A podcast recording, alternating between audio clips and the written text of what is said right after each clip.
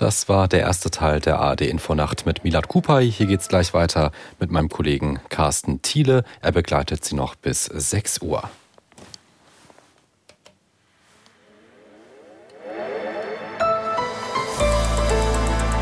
Die ARD Infonacht Nachrichten um 2 Uhr mit Wolfgang Berger. An mehreren Flughäfen in Deutschland hat der Warnstreik von Mitarbeitern der Luftsicherheitskontrollen begonnen. In Köln-Bonn und Hannover wurden für die Nacht geplante Flüge gestrichen und in Leipzig-Halle fielen auch schon Verbindungen aus. Aus Frankfurt am Main Lars Hofmann. An den bundesweit elf bestreikten Flughäfen fallen die meisten Verbindungen aus. Allein am größten deutschen Flughafen in Frankfurt dürfte der Großteil der 1050 geplanten Flüge gestrichen werden. Ähnlich sieht es in Berlin, Hamburg, Düsseldorf, Köln, Bonn, Stuttgart und Leipzig aus. Abflüge von den bestreikten Flughäfen werden den ganzen Tag über nicht möglich sein.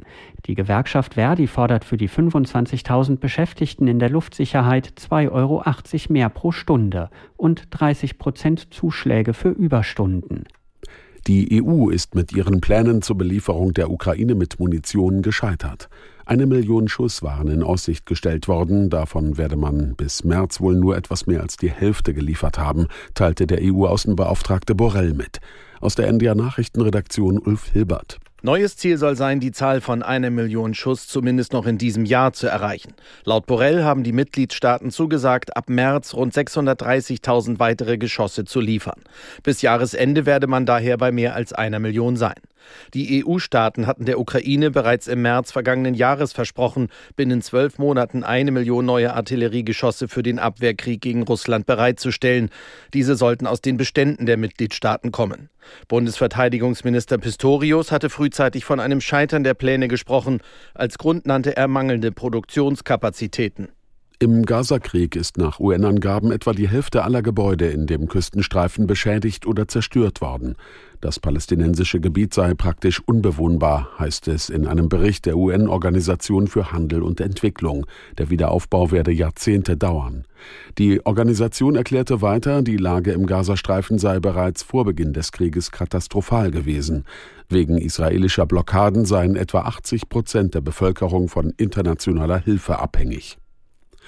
Fußball-Zweitligist 1. FC Kaiserslautern hat sich für das Halbfinale des DFB-Pokals qualifiziert.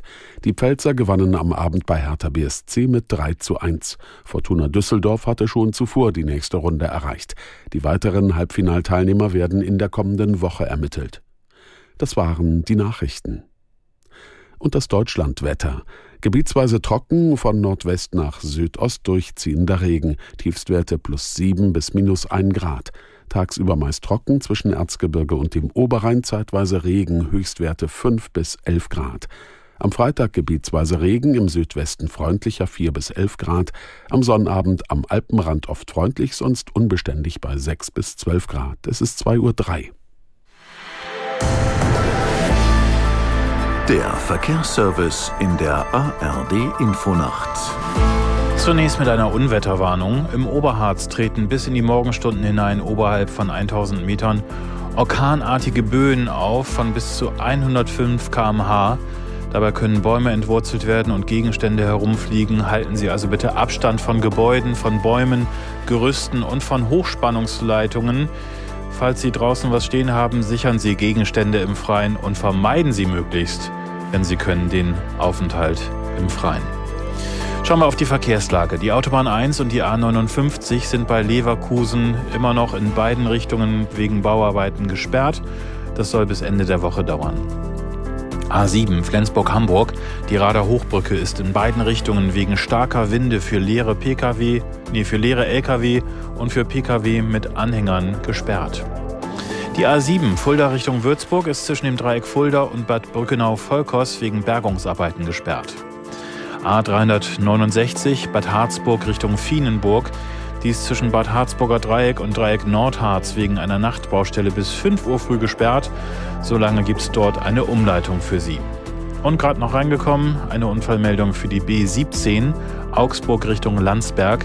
Die ist zwischen Oberottmarshausen und Lagerlechfeld nach einem